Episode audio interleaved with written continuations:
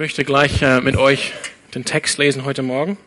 Wir sind im Kolosserbrief und im Kapitel 1 lesen wir heute Morgen die Verse 15 bis 20. Ich werde den Text äh, wieder aus der Schlachterübersetzung lesen, denn ich finde, wie ich finde, in der Schlachterübersetzung kriegt man wirklich das, was im Urtext steht. Ähm, aber es sind auch hier Verfechter der NGÜ dabei und die werden auch an anderen Sonntagen zu Wort kommen. Kolosser 1, 15 bis 20. Dieser ist das, dieser Jesus, dieser Sohn aus Vers 14, ist das Ebenbild des unsichtbaren Gottes, der Erstgeborene, der über aller Schöpfung ist. Denn in ihm ist alles erschaffen worden, was im Himmel und was auf Erden ist, das Sichtbare und das Unsichtbare seines Throne oder Herrschaften oder Fürstentümer oder Gewalten. Alles ist durch ihn und für ihn geschaffen. Und er ist vor allem und alles hat seinen Bestand in ihm. Und er ist das Haupt des Leibes, der Gemeinde. Er, der der Anfang ist, der Erstgeborene aus den Toten, damit er in allem der Erste sei. Denn es gefiel Gott, in ihm alle Fülle wohnen zu lassen und durch ihn alles mit sich selbst zu versöhnen, indem er Frieden machte durch das Blut seines Kreuzes, durch ihn, sowohl was auf Erden als auch was im Himmel ist. Ich frage mich, wie es euch dabei jetzt gegangen ist, als wir diesen Text miteinander gelesen haben. Ähm, wie, wie hört sich dieser Text für euch an? Einfach wie ein, wie ein ganz normaler Bibeltext, so diese typische Aneinanderreihung von biblischen Begriffen, die wir irgendwie kennen. Sind das jetzt einfach so nette Gedanken, nette Sätze hier, die Paulus mal schreibt über Jesus in diesem Brief an die Kolosse.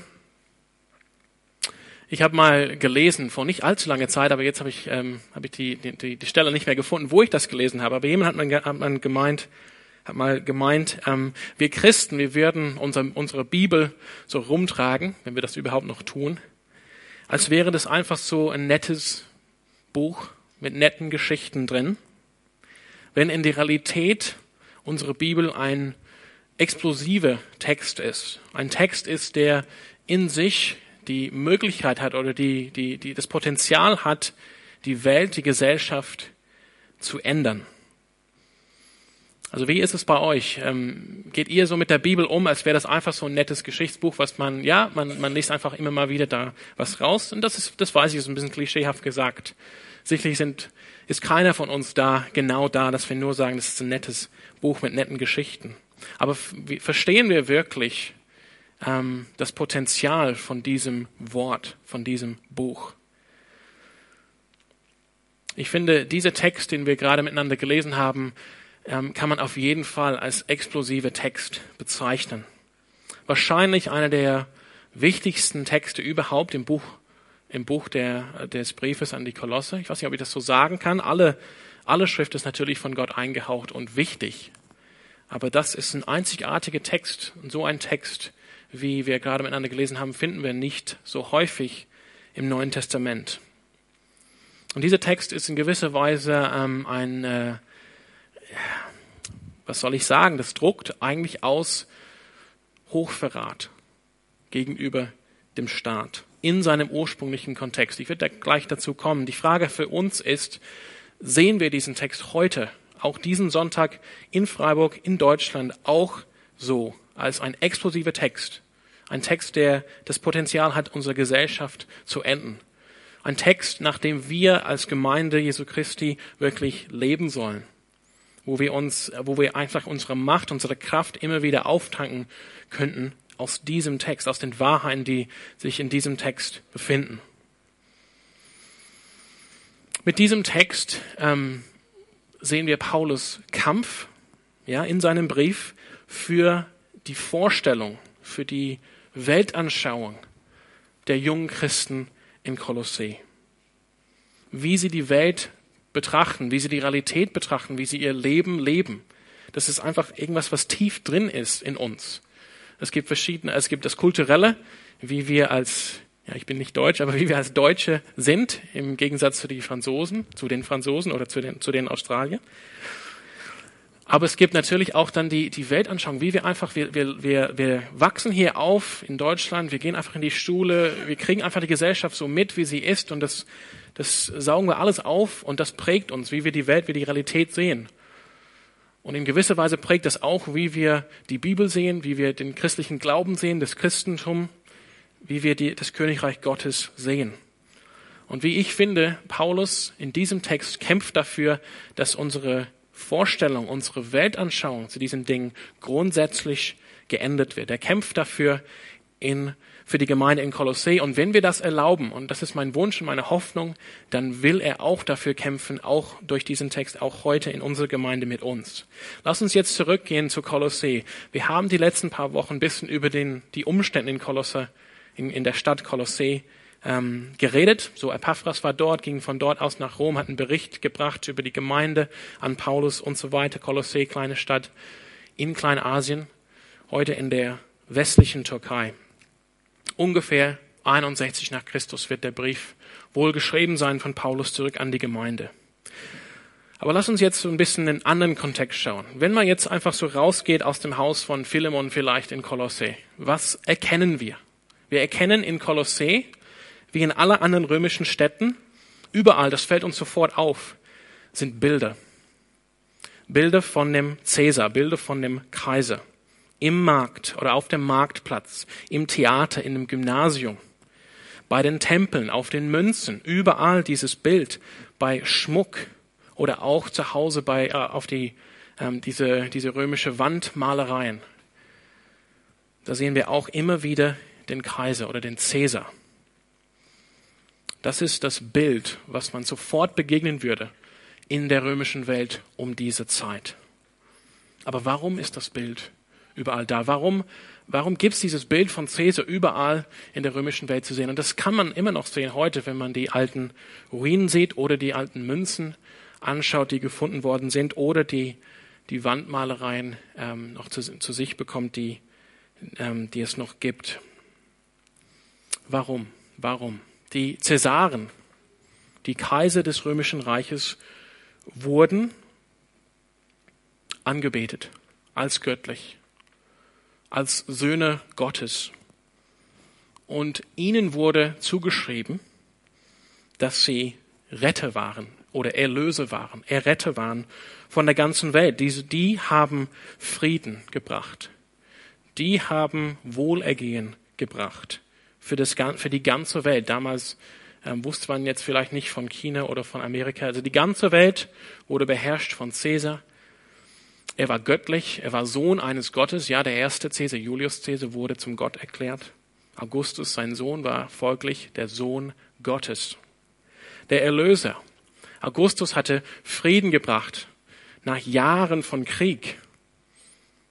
Krieg ähm, im Osten gegen, die, gegen den ähm, Partherreich Persien, Krieg innerhalb des Reiches, den äh, bekannten Bürgerkrieg zwischen Julius Caesar und Pompeius ist dann zu Ende gegangen.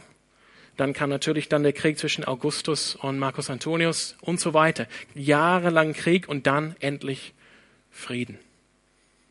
Also Caesar Augustus war der Friedensbringer, der Erlöser dieser Welt die waren ähm, irgendwie der zentrale Faktor überall der, im ganzen Reich, ob im Westen, in Spanien oder in Nordafrika oder in, im Osten, in, in Griechenland. Das war der Faktor schlechthin für das römische Reich, die Cäsaren und dass sie angebetet wurden. Und jetzt hören wir nochmal auf diesen Text. Dieser Jesus, ist das Ebenbild des unsichtbaren Gottes, der Erstgeborene, der über alle Schöpfung ist.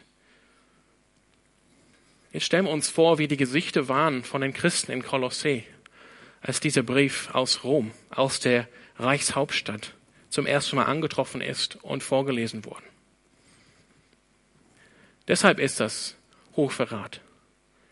Hier mit diesem Text stellt Paulus den ganzen Mythos die ganze Weltanschauung des römischen Reiches, des, der römischen, des römischen Imperiums in Frage und sagt, so ist es nicht.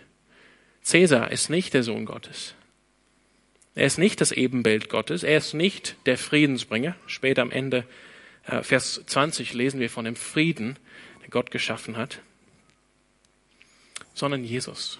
Cäsar ist nicht der Herr über diese Welt, sondern Jesus Christus. Das war ein explosiver Text. Das ist nicht so, hm, ja, netter Bibeltext heute Morgen. Jetzt gehe ich wieder raus in mein römisches Leben. Hey Cäsar. Das ist ein explosiver Text. Die Frage für uns, ähm, wie, wie, wie können wir, deshalb ist, die, ist Paulus hier im Kampf für die Vorstellung, für die Weltanschauung der Christen in Kolossee, wie können wir ähm, ja, uns aufmachen, dass wir diese Botschaft hören können in unserer Zeit, in unseren Tagen? Was bedeutet das für uns? Wo sind die, die Ebenbilder, die aufgestellt sind, überall in unserer Welt, in unserer Gesellschaft? in unsere Weltanschauung, wo wir das vielleicht gar nicht merken. Ich denke, wenn man überall ein Bild von Cäsar gesehen hat, dann klar, dann gehört das einfach zum Normalen. So ist es eben. Und jetzt kommt dieser explosive Text und stellt das in Frage und sagt, nein, so ist es nicht. Paulus ähm, schreibt hier von diesem Ebenbild, von dem Erstgeborenen, von der, von der, der am ersten Platz ist, im Vers 18. Wir hatten es hier in der Schlachte, damit er in allem der Erste sei. Ja, Caesar war in allem der Erste. Augustus war der Princeps, der Erste im Reich. Das ist sofort klar für die Leute in Kolossä hier. Wow, Paulus spricht hier von Jesus und von Caesar und er stellt so einen Kontrast dar. Und er sagt, Jesus herrscht über Caesar. In sehr wenigen Worten, denn leugnet Paulus die ganzen Behauptungen von den Cäsaren und von dem römischen Reich und er verkündet Jesus Christus als der Schöpfer, als der Erlöser, als der Herr über alle Schöpfung. Auch Cäsar und auch über das römische Reich. Ich möchte ganz kurz ähm, mit euch durch diesen Text gehen und dann die Frage stellen, was bedeutet das dann für uns heute hier in Freiburg? Lass uns jetzt kurz Vers für Vers durchgehen. Dieser ist das Ebenbild des unsichtbaren Gottes, der Erstgeborene, der über alle Schöpfung ist. Wir bräuchten sicherlich noch ein, eine Predigt, um hier alles rauszuholen. Das muss ich sagen. Das finde ich auch ähm, in Ordnung, das so zu sagen, denn wie gesagt, hier ist so viel Wahrheit drin über Jesus Christus. Ich fand es schön, welche Lieder wir gerade gesungen haben, denn alle Lieder, wenn ihr jetzt, äh, wenn ihr euch das gemerkt habt, ähm, haben diese Wahrheit ausgedrückt. Wir beten Jesus, unseren König, an. Er ist unser Herr. Er ist der Retter. Ja, das ist die Frage. Ist das, ist er das wirklich für uns? Oder sind das nur nette Worte, die wir singen? Und ich will euch nicht einfach da damit hauen, so ist es wirklich so für euch. Ich glaube es eher nicht. Nee, das meine ich nicht, sondern es ist eine ernsthafte Herausforderung auch an mich.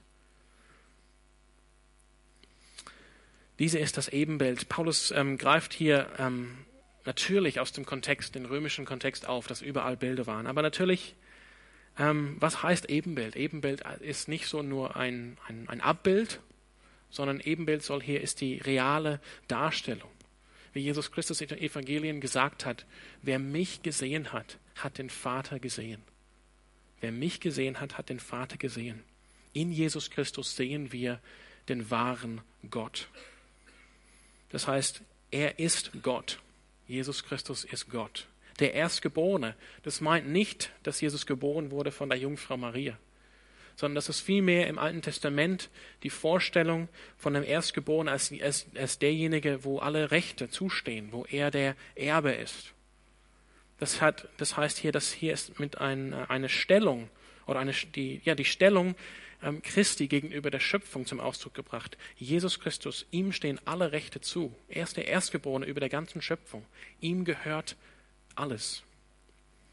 Ihm gehört alles denn in ihm ist alles erschaffen worden. Was im Himmel und was auf Erden ist, das Sichtbare und das Unsichtbare, seines Throne oder Herrschaften oder Fürstentümer oder Gewalten, alles ist durch ihn und für ihn geschaffen.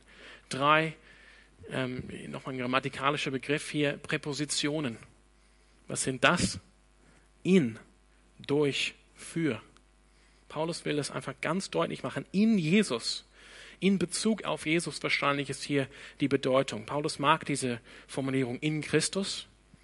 Ist ganz, nicht, nicht so ganz sicher, was er genau damit zum Ausdruck bringen will, aber ich glaube, er will, er will vielleicht nichts ähm, Spezifisches sagen, sondern einfach, dass wir erkennen, alles ist geschaffen worden in Bezug auf Jesus Christus.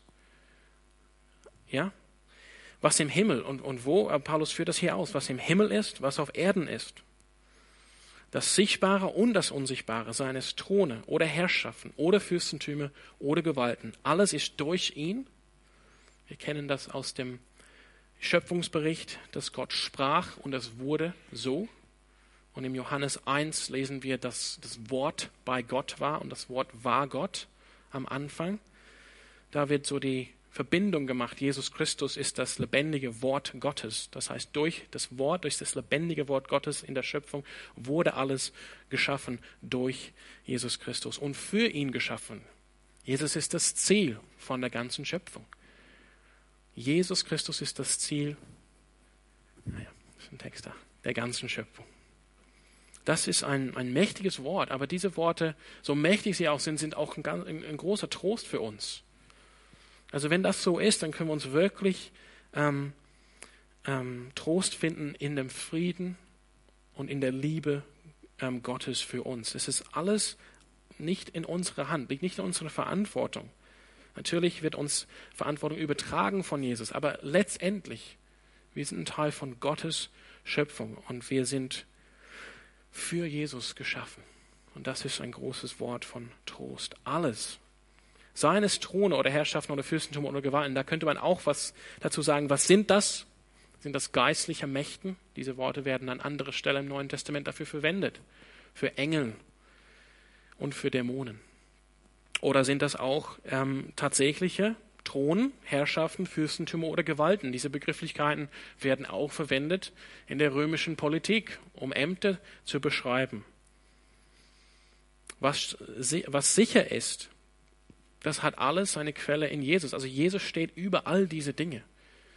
Keins von diesen Mächten ist irgendwie gleichwertig mit Jesus. Es gibt keinen Dualismus, wo es irgendwie Gott und Jesus auf der einen Seite und die kämpfen den guten Kampf gegen Satan und die Bösen auf der anderen Seite. Im Prinzip sind sie gleich. Und es bleibt offen, wie es ausgeht.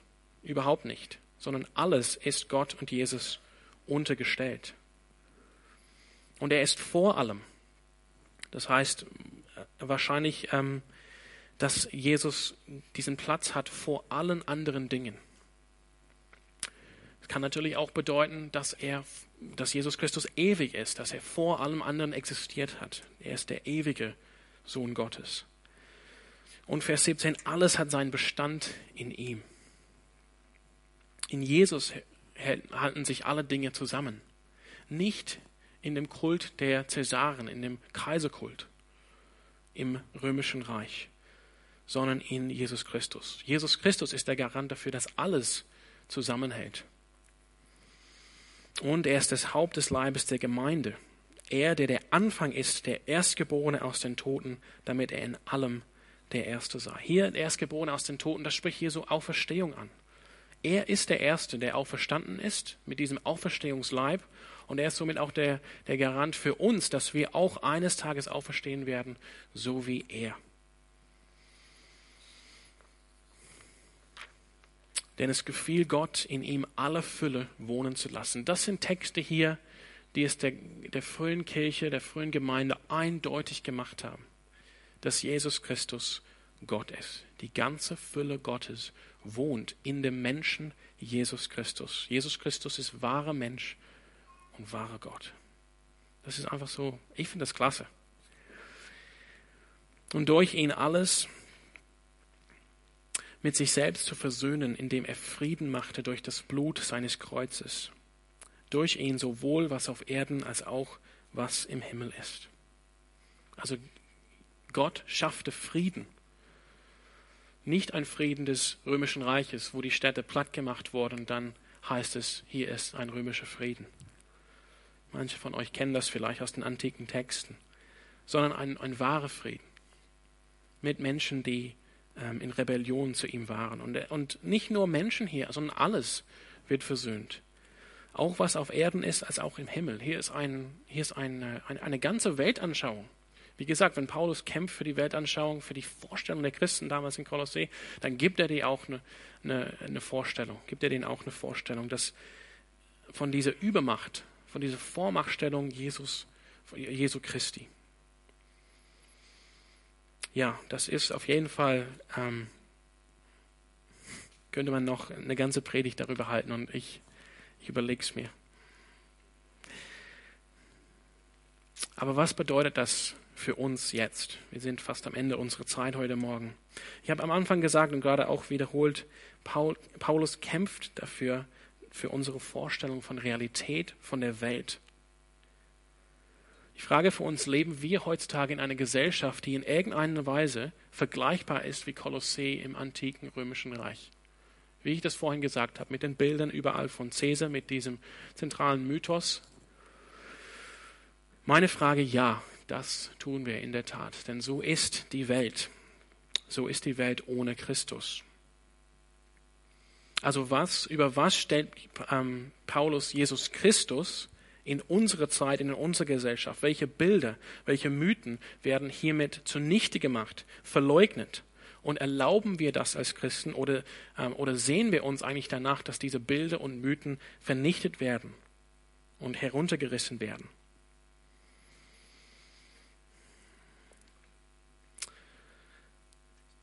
Ja, ich, ähm, ich weiß nicht, wie es bei euch ist. Ich, ich sehe immer noch, dass wir, auch bei mir, dass mein christlicher Glaube, mein Christentum, letztendlich ein bisschen wie ein Add-on bleibt. Irgendwas, was hinzugefügt ist zu meinem Ich, zu meinem Leben. Ich lebe in dieser Gesellschaft, ich nehme alles wahr, ich lese die Nachrichten oder schaue mir Sendungen an ich lebe völlig in dieser Welt, völlig in dieser Gesellschaft, entsprechend den Regeln dieser Gesellschaft, den Regeln dieser Welt. Ich nehme an, die Mythen dieser Gesellschaft, die Mythen dieser Welt. Ich sehe die Bilder dieser, dieser Welt und da müsste ich auch Zeit haben, um darauf einzugehen, was das sind. Aber ich glaube, jeder von euch kann das jetzt auch erkennen, welche das sind. Und irgendwie dann habe ich das Christentum dazu. Und wir als Gemeinde vielleicht auch leben wir jetzt Gemeinde auf diese Art und Weise? Ich weiß es nicht, wie ihr das seht, aber ich sehe auf jeden Fall, die Gefahr ist da. Dass wir eben vielleicht sagen in einem schönen Lied, Jesus ist unser König, aber leben wir wirklich im Lichte von diesem explosiven Text aus Kolosse 1. Aber es, es, es, es ist einfach schwierig, überhaupt was anderes uns vorzustellen. Es ist schwierig vorzustellen, wie das dann überhaupt aussehen könnte so, ähm, ja, also die, weil, weil das System, in dem wir wohnen, die Gesellschaft, in der wir wohnen, einfach so überall ist. Man kann da, man kann da nicht rauskommen. Also ich möchte heute Morgen, dass wir, und auch darüber hinaus, dass wir das hier mitnehmen heute Morgen, dass wir ringen damit. Was heißt es, Jesus anzubeten, sein Jünger zu sein für, für, für dein Leben, für unser Leben? Wie weit müssen wir gehen? Was bedeutet es wirklich, Jesus Christus treu zu sein als Herr über unser ganzer Leben, über unsere ganze Schöpfung für uns in dieser Zeit? Ich glaube, ähm, Jesus nachzufolgen in Freiburg, wie auch damals in Kolossee, kann nicht irgendwas Privates, was hinzugefügtes bleiben. Sobald man in Kolossee mit diesem Text beginnt zu leben, da stoßt man an Probleme. Die Bilder müssen weg aus meinen Häusern die Bilder von Cäsar. Und dann stellen sich die, die Leute, die dann mich besuchen, Fragen, wo, wo, wo ist das Bild jetzt von Cäsar? Warum willst du jetzt nicht das Opfer bringen zu dem Cäsar, zu dem Kaiserkult? Warum sagst du, Jesus Christus ist der Herr, dass Jesus Christus Frieden geschaffen hat, dass er das Ebenbild Gottes ist? Warum verleugst du, dass Cäsar der Sohn Gottes ist, der uns Frieden und Wohlstand gebracht hat? Das sofort fällt's auf. Das ist, kann nicht privat bleiben. Und das glaube ich auch für uns heute in Freiburg. Ich möchte einfach jetzt abschließen mit einer Vision. Stellen wir uns Kolossee vor, wenn das jetzt wirklich umgesetzt wird. Jesus Christus ist der Herr und nicht Cäsar. Wir werden das auch, diese Vision sehen in dem Brief, in dem weiteren Verlauf des Briefes. Sklaven werden freigelassen. Sklaven werden freigelassen. Die, ähm, die Bauernhöfe da in dem Lykostal um, um, Cäsar, um, äh, um Kolossee, die immer wieder von reichen Leuten aufgenommen wurden, wenn die armen Leuten ihren Schulden nicht abbezahlen konnten, stelle ich mir vor, in diese Vision werden zurückgegeben an die Bauer, damit sie was, damit sie ein Leben haben. Die Arbeiter auf den Feldern, die jetzt nicht mehr Sklaven sind, werden rechtmäßig bezahlt. Ihnen wird genug zu essen gegeben. Die haben genug ähm, Kleidung. Die Christen in Kolossee leben jetzt mit einer Hoffnung auf ein besseren Königreich als das römische Reich. Die treffen sich zusammen in den Häusern vielleicht äh, von Philemon oder auch von Nymphe. Sie wird auch im Kapitel 4 erwähnt, eine Frau. Die treffen sich zusammen als gleich, gleich auf einem Niveau. Nicht mehr Herren und Sklaven, nicht mehr Griechen und Barbaren, nicht mehr Männer und Frauen, sondern wir sind alle eins in Jesus Christus. Die essen zusammen am Tisch des Herrn das Abendmahl. Die, für die Armen wird gesorgt. Für die Hungrigen wird gesorgt. Es wird eine, in diesem Königreich von Jesus wird Vergebung gelebt, Liebe und Frieden. Das habt ihr alles schon gehört. Aber ich glaube, das ist die Vision von Paulus. Das ist die Vision von diesem Königreich. So sieht's aus, wenn Jesus Christus der Herr ist. Damit möchte ich jetzt schließen und uns einladen, ähm, vielleicht einen kleinen Schritt in diese Richtung zu machen, indem wir jetzt gemeinsam am Tisch des Herrn miteinander essen.